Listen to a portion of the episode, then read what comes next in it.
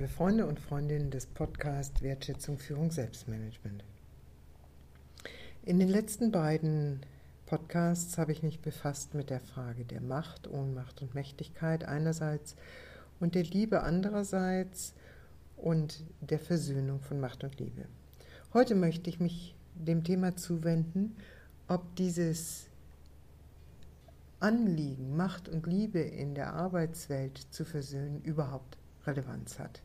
Ist nicht vielmehr die Arbeitswelt eine Welt, die frei ist von derartigen Überlegungen, Ansinnen oder Anliegen? Das ist ein großer Irrtum, wenn wir uns nämlich vergegenwärtigen, was eigentlich Menschen bewegt. Joachim Bauer, seines Zeichens Hirnforscher und Psychotherapeut, hat in dem vielbeachteten Buch Prinzip Menschlichkeit geschrieben, Kern aller menschlichen Motivation ist es, zwischenmenschliche Anerkennung, Wertschätzung, Zuwendung oder Zuneigung zu finden und zu geben.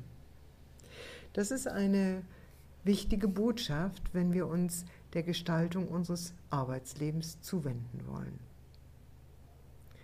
Kern aller menschlichen Motivation ist es, zwischenmenschliche Anerkennung, Wertschätzung, Zuwendung oder Zuneigung zu finden oder zu geben. Alle diese Momente können Sie als Gesichter der Liebe interpretieren.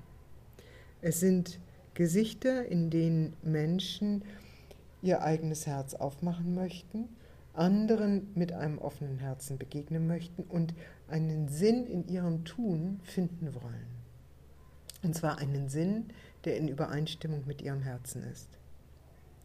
Wenn wir in der Arbeitswelt heute so viel an Arbeitsblockaden und an innerer Immigration und an Verweigerung erleben, so wird es nicht zuletzt darauf zurückzuführen sein, dass wir keine Kultur der Anerkennung und der Wertschätzung in unserem Arbeitsleben etabliert haben. Zu viel, viel zu viel ist dem Diktat von Renditen, Zielvereinbarungen, Shareholder Values geopfert worden im Sinne einer linearen Umsetzung von wirtschaftlichen Ergebniszielen. Die Wertschöpfung ist in den Vordergrund gestellt worden, ohne dass die Wertschätzung für die Menschen damit Schritt gehalten hat. Das ist höchst kontraproduktiv, weil genau aus dieser Quelle Menschen erst ihre Kraft ziehen, ihre Potenziale zu entfalten und für das Ganze sich einzusetzen. Es hat zu allen Zeiten Gefährdungen gegeben gegenüber einer solchen Synthese von Macht und Liebe in der Arbeitswelt. Die dramatischste haben wir erfahren in der Zeit des nationalsozialistischen Faschismus. Ich bin kürzlich in der Zwangsarbeiterausstellung gewesen, die in dem Jüdischen Museum in Berlin gezeigt worden ist. Die Bilder, die sich dort zeigen, künden von einem zutiefst erschreckenden Prozess, nämlich die Vernichtung von Leben durch Arbeit. Das nationalsozialistische Deutschland hat Menschen aus ganz Europa zu Zwangsarbeitern und Zwangsarbeiterinnen gemacht, die sowohl in der Rüstung, in der Landwirtschaft und in den Betrieben auch außerhalb der Rüstung eingesetzt wurden. Hinzu kam die Zwangsarbeit, die von den Konzentrationslagern aus wahrgenommen wurde oder von den Vernichtungslagern aus. Wer nicht mehr arbeiten konnte, sollte verhungern, sollte sterben. Es war die umfassende und entwürdigendste Weise, mit Menschen im Arbeitsleben umzugehen. Und wie eine Zeitung zu dieser Ausstellung schrieb, es war das öffentliche Verbrechen, denn jeder im Nationalsozialismus konnte diese Menschen erleben, die ausgebeutet wurden für die Herrschaftsinteressen, die sich auf Vernichtung, Zerstörung und Unterjochung richteten.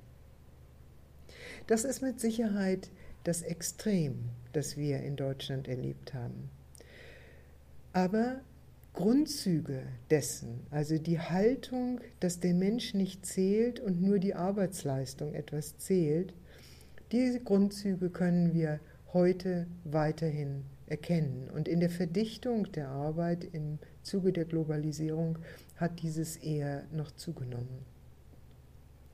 Das ist eine Verletzung der Würde des Menschen einerseits. Und andererseits ist es schlichtweg dumm, weil Menschen, die Anerkennung erfahren und Anerkennung geben dürfen, freudiger und besser arbeiten als die, die das nicht können.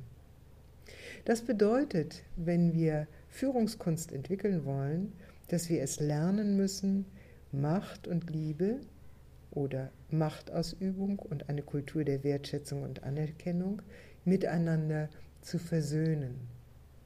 Das gilt umso mehr, je mehr Führungsverantwortung wir haben und diejenigen, die ihren Blick nicht nur auf das Unternehmen richten, sondern auf die Gesellschaft und die Grundlagen unserer Existenz, nämlich die Natur, werden diese Wertschätzung und Anerkennungskultur ausweiten auf die Gesellschaft und die Natur und von Ausbeutungsmechanismen, die letztlich uns allen die Lebensgrundlagen abschneiden, verzichten. Man kann also sagen, für Führende ist es eine hohe Verantwortung, Macht und Liebe miteinander zu versöhnen. Aber nicht nur für die, die führen, sondern auch für die, die geführt werden. David Bach hat einen wunderbaren Satz gesagt. Er hat gesagt, gib, was du nicht bekommen hast. Viele von uns bekommen keine Anerkennung und keine Wertschätzung. Es ist sehr bequem, sich in solchen Situationen zurückzuziehen darauf, dass wir schmollen, dass wir in den Widerstand gehen oder dass wir uns im Mangel fühlen. Wir können etwas anderes machen. Wir können das, was wir nicht bekommen haben, nämlich Wertschätzung, anderen geben. Und wir werden merken, nicht nur, dass sich in unserem Umfeld etwas verändert, sondern wir werden auch merken, dass es uns selbst sehr viel besser geht. Wenn unser Herz sich öffnet in dem, was wir tun, geht es uns deutlich besser, als wenn wir schmollen in der Ecke stehen oder uns in einem Gefühl der Ohnmacht verlieren.